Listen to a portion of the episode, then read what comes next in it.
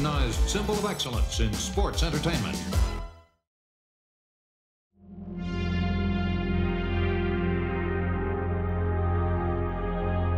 empiece a meter la pata y ponga en portada como campeón al último guerrero que no lo ha sido. Le dejaban escribir todas las mierdas que se inventaba. No tenía ni puñetera idea el señor Ibáñez. Era una línea caliente que mientras te ponía voz seductora te contaba que el Warrior había ganado el título intercontinental. ¡Sale Ric Flair! ¡Y dicen que sale un pardillo! Pues eso. Estoy, estoy moviendo las revistas. Que debo tener como 60 o 70.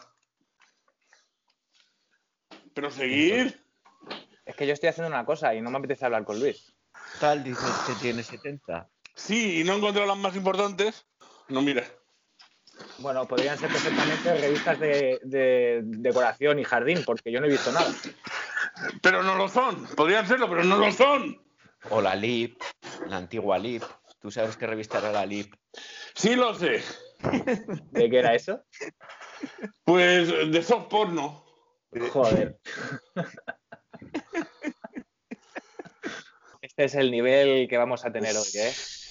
Para contextualizar el tema de las revistas, a mí me gustaría eh, clasificarlo por editores. Eh, hay alguno más que también lo nombraremos eh, a lo largo del programa, pero para mí los más importantes, eh, como editores de revistas físicas, era Josh Napolitano, Michael O'Hara y Bill Apter.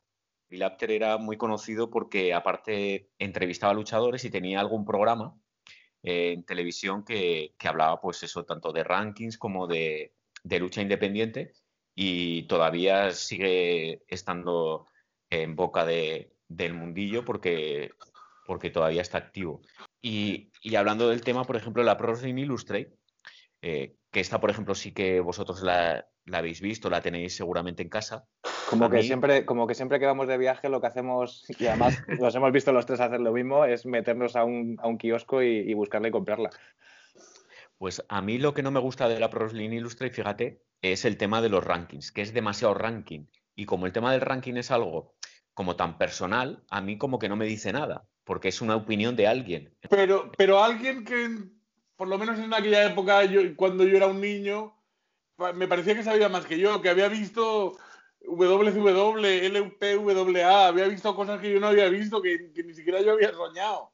Pero no te da la impresión de que abusaban mucho precisamente de los rankings, porque te hacían ranking de cualquier cosa. Sí, pero quizás es un secreto de- del éxito de, de- de- de esa revista.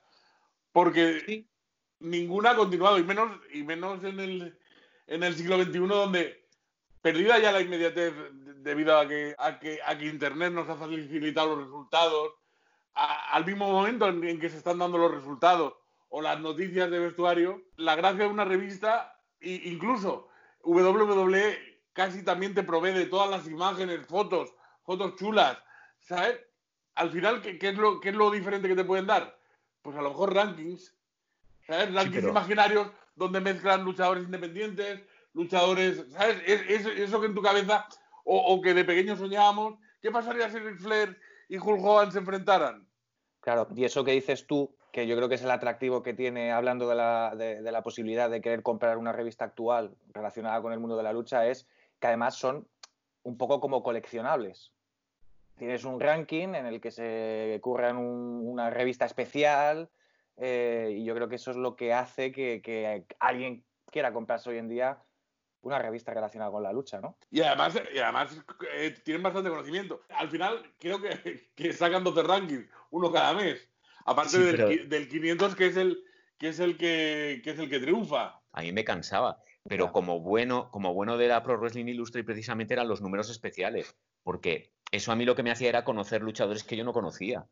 Eh, el, otro, el otro gran editor era Josh Napolitano, que aparte de ser eh, editor de revista, también era conocido porque siempre salía en Ringside. Era un tipo así bajito que siempre estaba molestando, más que nada.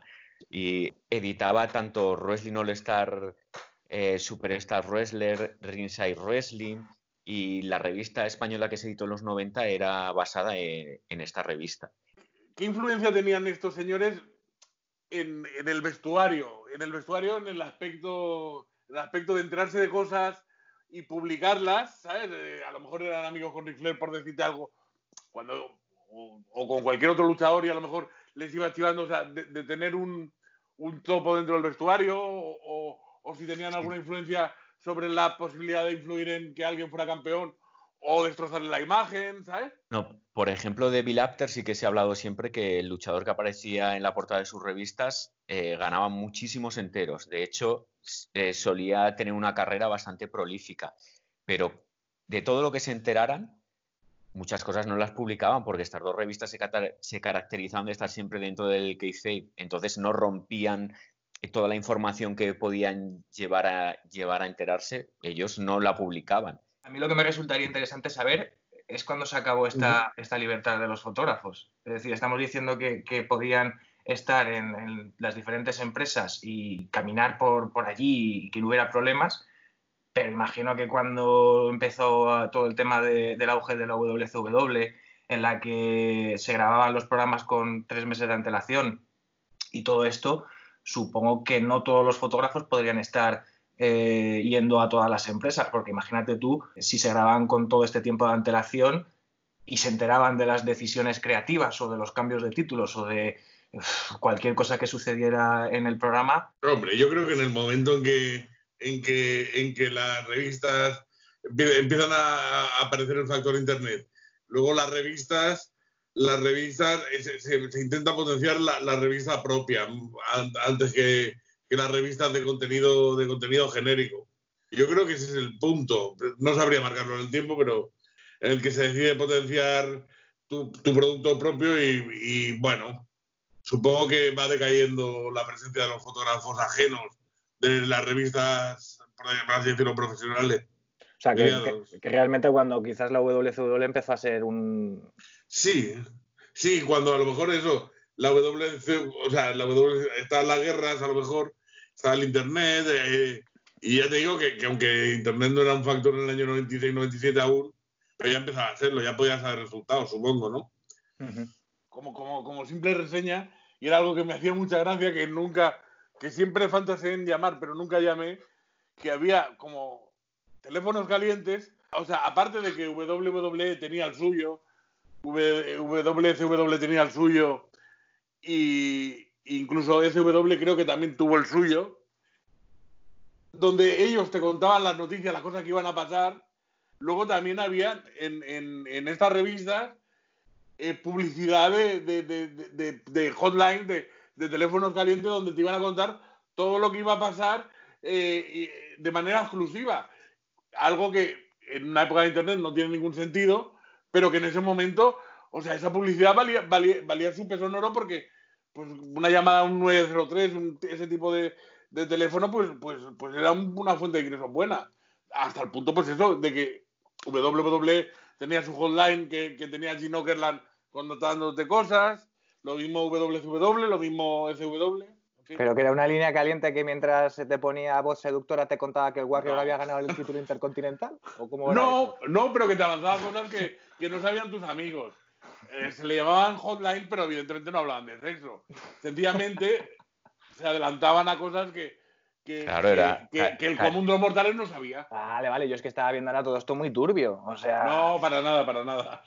Y digo, ¿y tú por qué fantaseabas con eso? Por, por enterarme de todas esas cosas. No, ahora sí, pero yo estaba pensando en lo de lo, erótico y digo, joder, un. También. Pues yo me, yo me enteraba de, de esas noticias en el teletexto de la DSF. Lo que pasa que había que traducirlo porque estaba en alemán. Entonces yo cogía, lo escribía en alemán, iba a mi profesor de filosofía que sabía alemán y me traducía las noticias de, de lucha libre de la época. ¿Y qué te Entonces, decía tu profesor? Nada. Yo mientras aprobara y sacara buenas notas le daba lo mismo. no, pero no, hombre, para lo que estaba traduciendo no siento curiosidad. No te pregunto nunca. No, la verdad que no. No. Eran cosas así, muy, muy, muy directas, porque en el teletexto tampoco caben muchos caracteres. Entonces, Evidentemente, cuando llamar por teléfono te dirían eso, pero tenías un acceso a una información que quien no tuviera teletexto, quien no tuviera DSF, quien no tuviera ese interés, pues no lo sabía. Entonces tú tenías una información que carecía al resto de gente. Pero sí que era algo interesante. Lo que pasa que, evidentemente, imagínate llamar a una hotline desde España, pues sí, Y, sido una locura. Una locura. Y luego en, casa no te dejan salir en dos meses de casa. Absolutamente. bueno, siguiendo al hilo de las revistas, a mí la que más me gustaba sin duda de las americanas era la que editaba Michael O'Hara. Quizás era el editor menos conocido de los tres, pero este había editado antes, porque estos tienen tradición de, en el tema luchístico, como Celebrity Wrestling y Double Action Wrestling, pero la más eh, interesante y la que estuvo en el mercado desde el 92 al 2004 fue New Wave Wrestling. Esta me gustaba porque era en color, eh, no al principio, pero luego ya sí que incluía todas las páginas en color prácticamente. Y luego eh, lo que no me gustaba de ella es que metía mucha publicidad, pero era publicidad de temas relacionados con lucha. Entonces, dentro de lo malo, pues veías mm. qué merchandising había en la época, si querías a la vez que pedías la revista, porque yo para pedir estas revistas que estaba suscrito tenía que mandar un cheque en dólares, estamos hablando del año de los años 90, un crío que iba al banco con su dinero en la mano en pesetas, tenía que convertir eso en un cheque en dólares, enviarlo por correo que se podía perder el cheque, o sea que era un, una odisea y, entonces cuando tú haces el pago de la revista podías comprar cosas porque muchas te la enviaba el propio Michael O'Hara. Entonces, eh, a mí lo que me gustaba, que alguna vez compramos, eran los VHS eh, antiguos, pero tenía otra cosa mala, que es que era VHS, pero sistema americano, que era el NTSC. Y no todos los vídeos tenían el sistema americano. Correcto. me tuve que comprar un vídeo que tuviera sistema americano para poder ver las cintas sin convertirlas, porque que te convirtieran una cinta, te dejabas un pastón también en esa época. Pero o sea, todo, todo, todo era poner zancadillas a, un pobre crío que quería seguir la lucha libre. Pero, pero, pero, pero eso también refuerza la pasión, la pasión que, tenía un niño. Porque yo te quería preguntar, Luis, tú que viviste esa época, ¿cada cuánto más o menos conseguías una revista y, de alguna manera cómo la aprovechabas? Porque yo, yo te, cuento, te cuento también mi, experiencia, que es, yo a lo mejor eh, para conseguirlas tenía que ir a, a, los kioscos de prensa extranjera de la Rambla de Barcelona.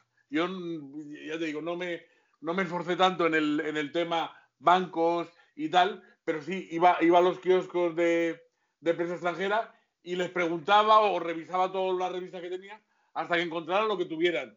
Ya fuera la oficial de WWE, ya fuera la que tuvieran. Y entonces luego me la llevaba para casa y hasta que pudiera conseguir la siguiente, casi me la sabía de memoria. Las listas, las fotos, para adelante, para atrás me las aprendía de memoria. O sea, tenía información para, vamos, y además eh, era, era, una información, pues eso, que, que, que, tenía que durarme un par de meses hasta que pudiera conseguir la siguiente. Entonces, bueno, pues eso, para adelante, era realmente aprovechada. La primera que cayó en mis manos eh, fue la oficial de la WWF y fue porque al lado del trabajo de mi hermana había un, una tienda que eran publicaciones, eh, publicaciones Almer se llamaba y traía revistas de todo tipo, era una maravilla. Y entonces eh, un día mi hermana, como compraba allí las revistas, pues la vio y me la compró. Y desde entonces me la guardaban. Pero llegó un momento en que ya dejó de traerla porque había problemas. Y entonces ahí es donde yo empecé a suscribirme. O sea, yo mensualmente la compraba porque me la guardaban. Pero en el momento que ya me dijeron que no la iban a, a traer, pues yo me suscribí. Entonces, a lo largo de años y años, yo creo que tengo que tener 300 revistas. Yo normalmente, ya te digo, las recibía todos los meses y estaba todo el mes, es que algunas estaban como hasta desgastadas ya porque las reías, las, releías. Lo bueno también que aprendías inglés. Sí, absolutamente. Porque por hay gente que aprendió inglés traduciendo canciones. Yo aprendí inglés y perfeccioné inglés traduciendo las revistas de lucha libre y escuchando eh, los comentarios de, de los comentaristas de la época de la Sin duda, sin duda. A mí, a mí el listening de, la lucha libre siempre me ha ayudado mucho para, para, para tener el, oído, para entender, para entender mucho a mucha gente americana. Esto es así. Tantos años de lucha no son en vano. Algo positivo tiene que tener. Absolutamente. Todas estas revistas que has estado mencionando, la gran mayoría, creo, estaban hechas por fans, realmente, ¿no? Por gente que, que amaba la lucha libre no por eh, periodistas deportivos especializados en otros, en otros deportes, sino que eran, eran gestionadas por fans. Bueno, eh, pero sí que era gente que amaba el deporte, o sea, no era no eran ajenos. No era quizás como en España que pusieron a cualquiera, sino habiendo luchadores. No, no. vamos a ver, siendo objetivos, había luchadores. Pues, a poco que hubieran rascado un poco, hubieran conseguido gente que sabía de lo que estaban hablando. Entonces, en Estados Unidos sí que si hubieran puesto a alguien muy, muy, muy ajeno al tema, se hubiera perdido y, no hubiera tenido mucho recorrido, vamos. Evidentemente, si no tienes pasión y no te gusta, es muy difícil. Puedes meter a alguien externo, pero eso se nota. Bueno, pues así tenemos el claro ejemplo de cuando aquí en Diario Deportivo o en Marca o en AS sale cualquier periodista, y digo periodista entre comillas, hablando de algo relacionado de la lucha o WWE, eh, se ve el rigor con el que habla. Pero en fin, todos sabemos el nivel que hay en España respecto a este tema. Eh, aunque bueno, el, otro día, y no sé si te lo dije, a ti Tony, me pasaron un artículo publicado en Marca en el que analizaban el futuro de la WWE Em, respecto a la incertidumbre que estamos viviendo ahora. Y la verdad es que ha sido la primera vez que no he sentido vergüenza ajena al leerlo. Que además, por cierto, lo escribía Vicente Beltrán por si alguien quiere buscarlo. Bueno, hemos estado hablando de los tres grandes editores en Estados Unidos, pero no de la oficial de WWF. ¿Nos metemos con las corporativas? Eh, yo creo que es un tema muy interesante. Al final, eh, eh, son unas revistas bastante blancas, bastante blancas en el aspecto de que, bueno, no se tratan temas polémicos, si un luchador deja de, deja de estar en una federación, no te informarán, sencillamente deja de aparecer.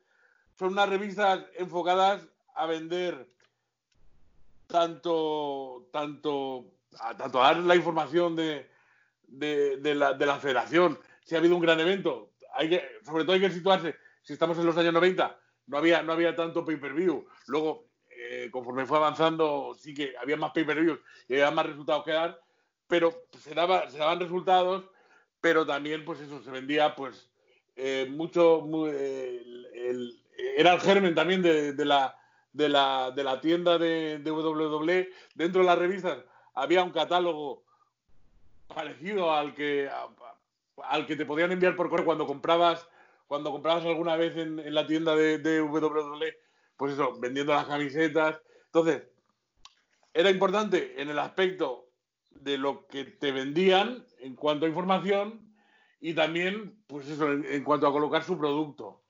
Claro, pero, pero estas, eh, precisamente por eso, al ser corporativas, eran un poco más aburridas que las otras, porque estas, como tú estabas explicando, no dejaban simplemente de documentar algo que ya había sucedido y que la gente, por ejemplo, vamos a ponernos la gente que vivía en Estados Unidos y podía seguir el producto eh, al momento, ¿no? a diario, tampoco les, les, aportaba nada que no hubieran visto ya ellos por televisión. Sin embargo, las otras revistas, que además algunas sí rompían el key sí daban un poquillo más de, no de interés para, saber cosas que las corporativas no contaban. Tengo, tengo, que, tengo que hacer un par de apuntes. Un par de apuntes es, primero, depende del momento, depende del momento. Estas revistas han sufrido, eh, si me centro un poquito en WWF, pues empezaron a editar sobre el ochenta y tantos, 84, 85, y se han continuado editando hasta los 2000, cuando hasta el 2002, que se dividió en, recuerdo, en Raw y SmackDown, y entonces ya eran dos revistas, cada una con su, con su, pues eso, con su roster y tal. Incluso en 2005, aparte de la revista Raw y la revista de SmackDown, estaba la WWX, hubo, hubo hasta tres, y ¿Por qué, no se veían tan influenciados por lo que tú dices? Porque, bueno, hay que tener en cuenta primero, en los primeros años, hasta, hasta finales de los 2000, la incidencia del Internet no era tan importante. No era tan importante y entonces, para alguien como yo que vivía en España, bueno, pues a lo mejor no se había enterado de lo que había pasado. Estábamos en marzo y a lo mejor no se había enterado del Royal Rumble. Claro, por eso mencionaba, claro, por eso mencionaba el ejemplo de los americanos, que para ellos quizás podría tener menos que para nosotros. Pero, pero, pero también tiene su qué, también tiene su qué para los americanos y el resto de, y el resto de, gente con, distintos derechos, o sea, australianos, e ingleses que por ejemplo lo veían a través de Skype.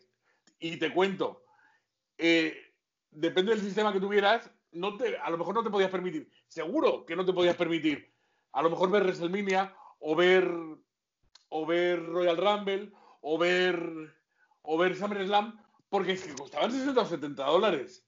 Hasta hace muy poquito, hasta, recordemos hasta 2012, los pay-per-views aquí o los hemos visto gratis, eh, incluidos en los programas, o los hemos visto a través de las taquillas a un precio de 6 euros que es razonable. Incluso creo que estuvieron en, en una taquilla de internet a 12 euros. Disculpad. En cambio, 60 dólares, a pesar de que, el poder adquisitivo de un, americano está diferente, bueno, no para todo el mundo se lo puede permitir cuando a lo mejor una revista vale 3.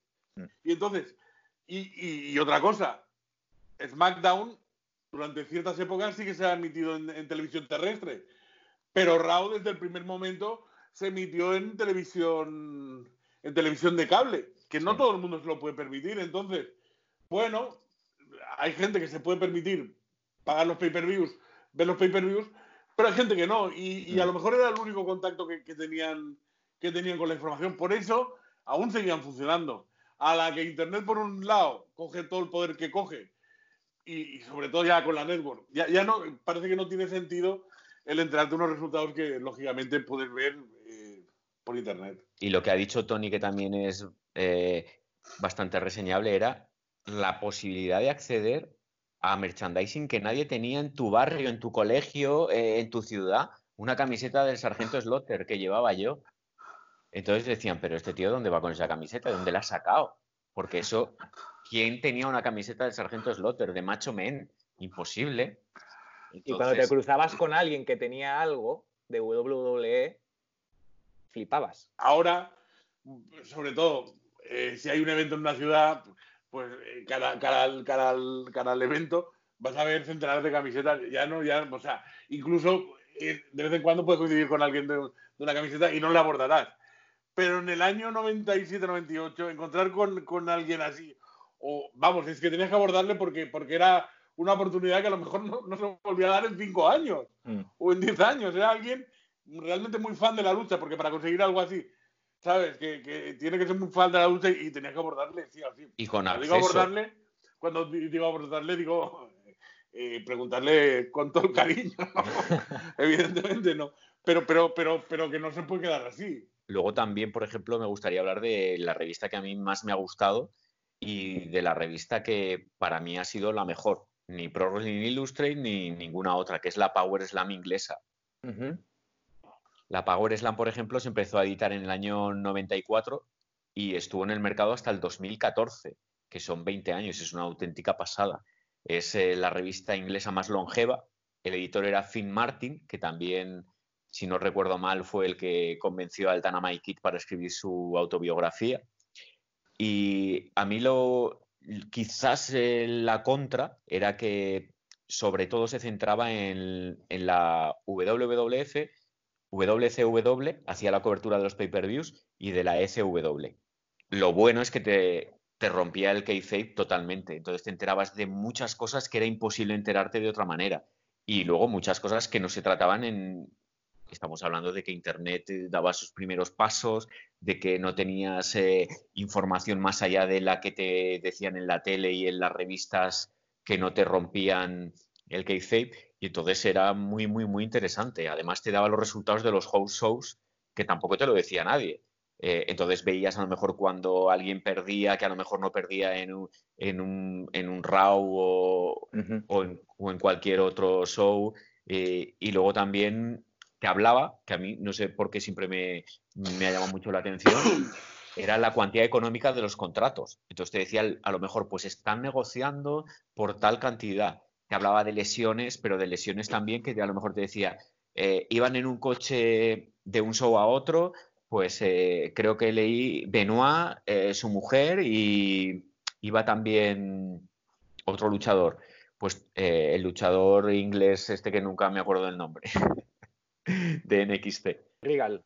Rigal pues iban los tres, tuvieron un accidente, dieron tres vueltas de campana, pero al final no le pasó nada, pues eso te lo cuenta esta revista, que no te lo cuenta nadie. Entonces son datos que son muy, muy, muy curiosos y luego la calidad era muy buena. Era el formato un poco más grande, un poco más grande que las otras. Al respecto de las, revistas corporativas, a mí me impactó a raíz del año 92, 93, en, en, varias revistas, en varios números de los que, de los que me llegaron, que, que, que, que la contra no era la contraportada, sino la anterior. O sea, la, la- la última página blanda, por decirlo Ujú. de alguna manera, la firmaba Big Venom, Big Venom, que era pues, un señor malísimo que ponía a parir a todo el mundo. Claro, rompía. Primero, tú eras un niño y, y- y te chocaba. Te chocaba porque tú no estabas acostumbrado. O sea, en un mundo blan- tan blanco como era la lucha libre de los años 92, 93, 94, 95, donde todo era muy bueno y malo, Ujú. Y además una revista donde todo te lo pintaban en ese plan, eh, un, un personaje así pues te chocaba. En fin, y, y siempre se me quedó marcado a fuego.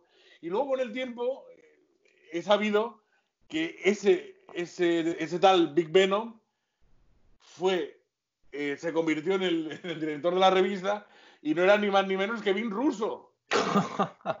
Vin Russo, el, Qué- el- qué el- raro. el- sí, el, es un señor que desde luego tuvo una importancia en, en- la era Attitude, que a lo mejor él se ha rogado más importancia de la que tiene porque luego ha intentado salvar a WCW o, o- o que WCW ganara WWE, nunca lo ha conseguido. Intentó también llevar las riendas de TNA y no ha ofrecido nada nuevo, con lo cual. Pero bueno, pero, pero hay, que, hay que reconocer que- que- que de alguna manera aportó mucho, aportó mucho al mundo de la lucha libre, una visión nueva en el año 95-96, justo cuando más lo necesitaba WWF. Y, y- y ya te digo que este dato me, me- me resulta chocante. Primero, ¿cómo empezó? He leído que escribió a Linda McMahon para pedir, para pedir eh, colaborar. Y entonces le dieron esa columna, a raíz de esa columna se convirtió en editor, a raíz de ser editor pasó a ser creativo y el resto ya lo conocéis. No hemos hablado de la última versión que hizo WWE con su revista. WWE Kids. No, Luego- no, no, esa no, no. Luego, Hicieron- luego, luego, luego se fusionaron, luego se fusionaron otra vez. O sea, se quitó el Raw y el SmackDown porque también si no, no tenía Sí. sentido. Es esta, que no tenía nombre, simplemente era W, aparecía el. W y que se convirtió en una revista que parecía una super pop. Más que Sí. una- No, es verdad, si tú te pones a ver la maquetación. eh, sí, un poco eh, sí. es- Yo tengo, por ejemplo, la especial del- de la 30 WrestleMania, sí. pero es que es, es lo que les quedaba. Son un poco. eh, ten- tenemos las mejores fotos, es lo mejor que te podemos ofrecer, pero sin inventarse los novios y las novias de los luchadores. No, pero, pero, pero da vergüenza ajena. O sea, yo la estoy observando ahora un poquillo por encima. Recuerdas poco la Super Pop, tú.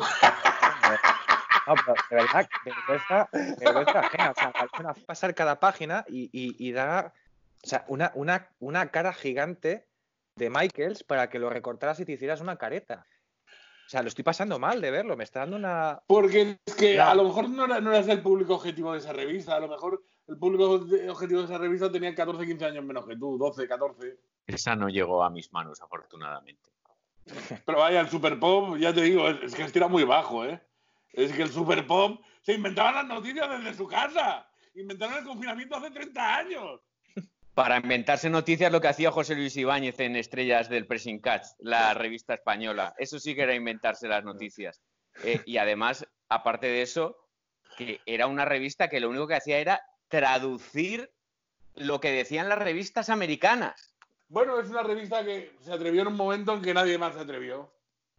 Duró 12 o 14 números, del año 91 al 93.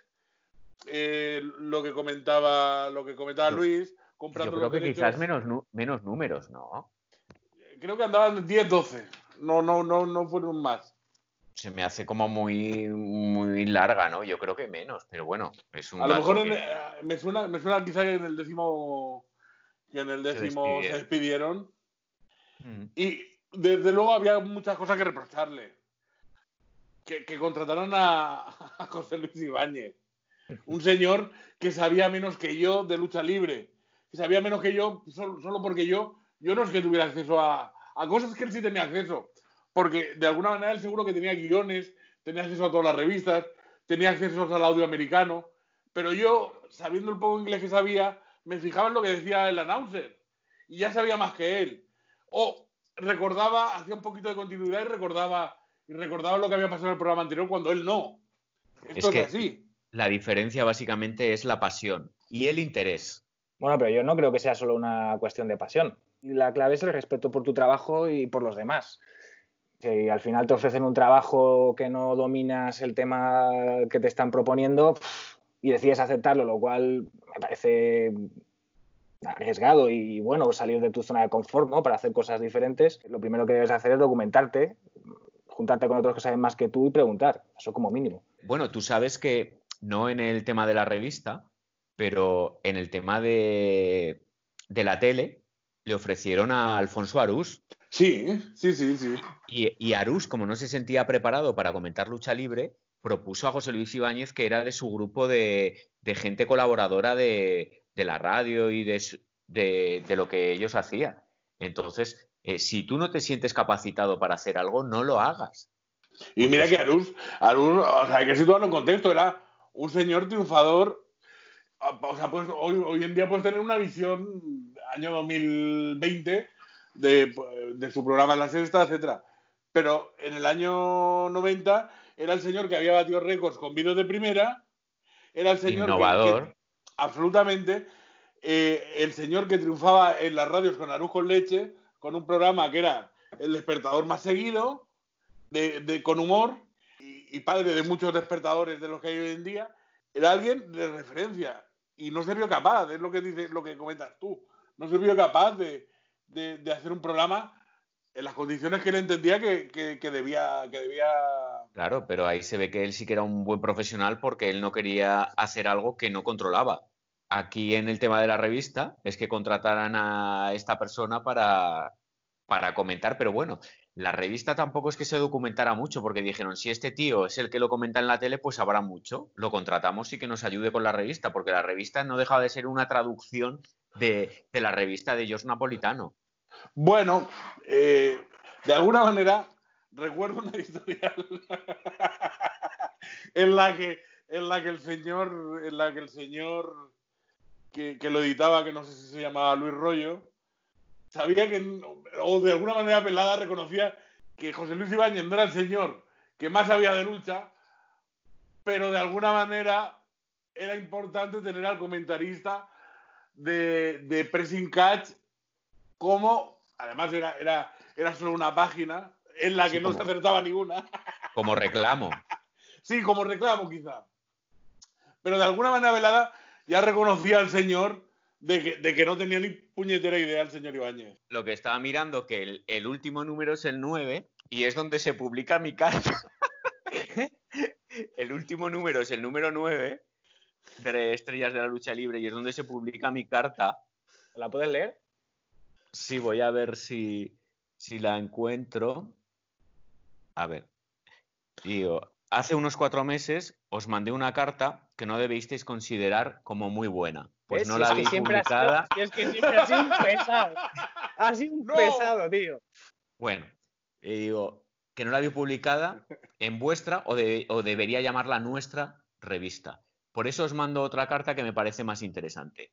Me alegré bastante cuando vi una dura crítica sobre el programa de Catch que emite Telecinco, remitida por, por otro lector, pero en el número 8 de la revista se disculpa con ellos. Sin duda, José Luis y Héctor no tienen la culpa del funcionamiento del programa, pero nadie podrá decir que sus comentarios son buenos. Errores que más me han llamado la atención.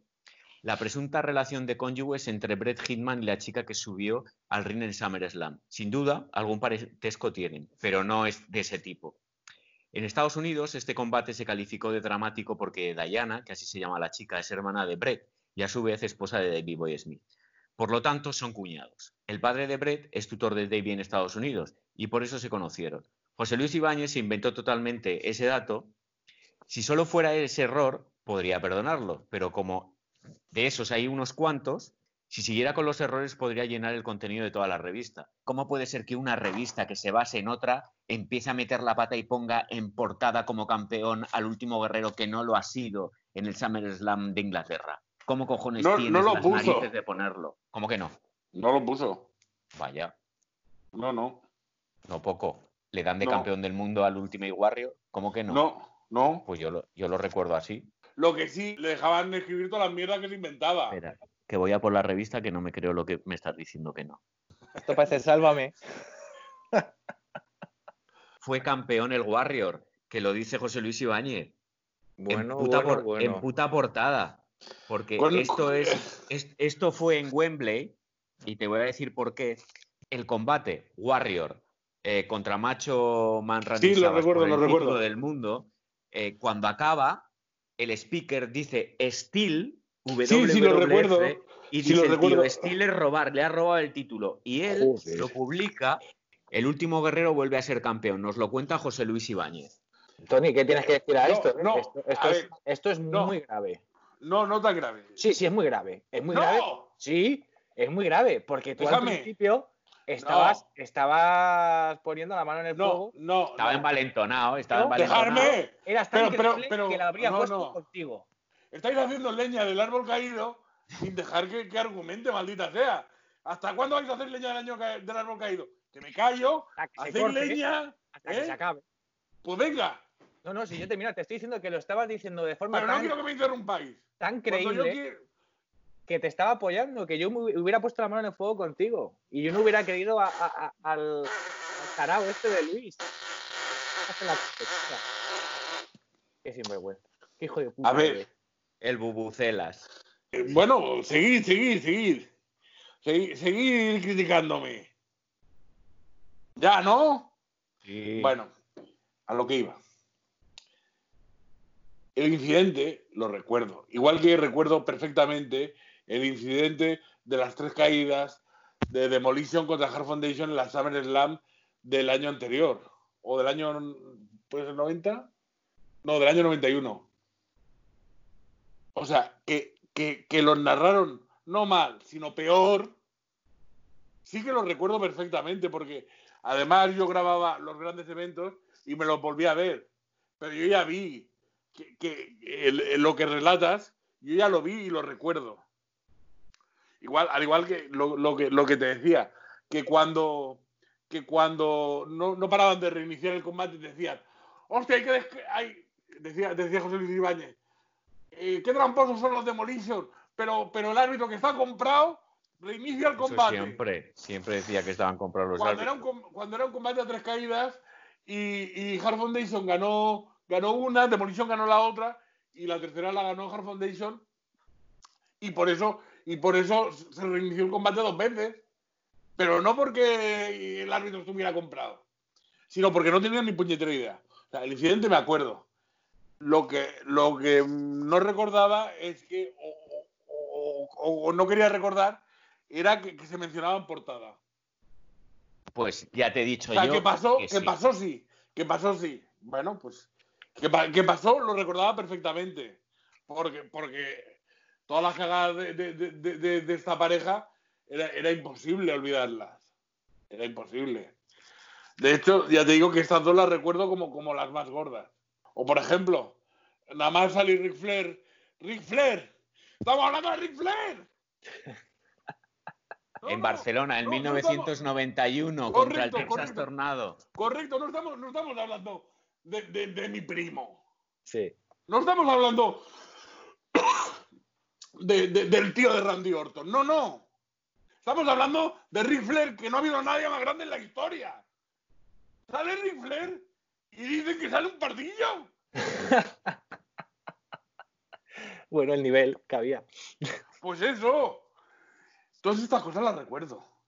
Lo que no recordaba es que había salido en, en portada y, y ahora Luis me ha corregido. Luego, también hay la- todas las cosas que se han intentado que se han intentado a lo largo de, de la década de los 2000, 2008, 2010, dos- en esa época, con el segundo boom. Bueno, para mí han, ha- han habido varias cosas. Para mí la única reseñable es la, la revista de Solo Wrestling. ¿Por qué? Quizá porque era lo más profesional que había. Quizá porque se intentó una, una distribución bastante potente. eh, gracias al acuerdo con Norma, se intentó llegar a todos los kioscos y entonces, bueno, había que intentarlo. Que era, que era una apuesta arriesgada y bueno, no salió. Y luego iba, iba, iba mi favorito, mi tema favorito, que es el club de fans de, de wrestling.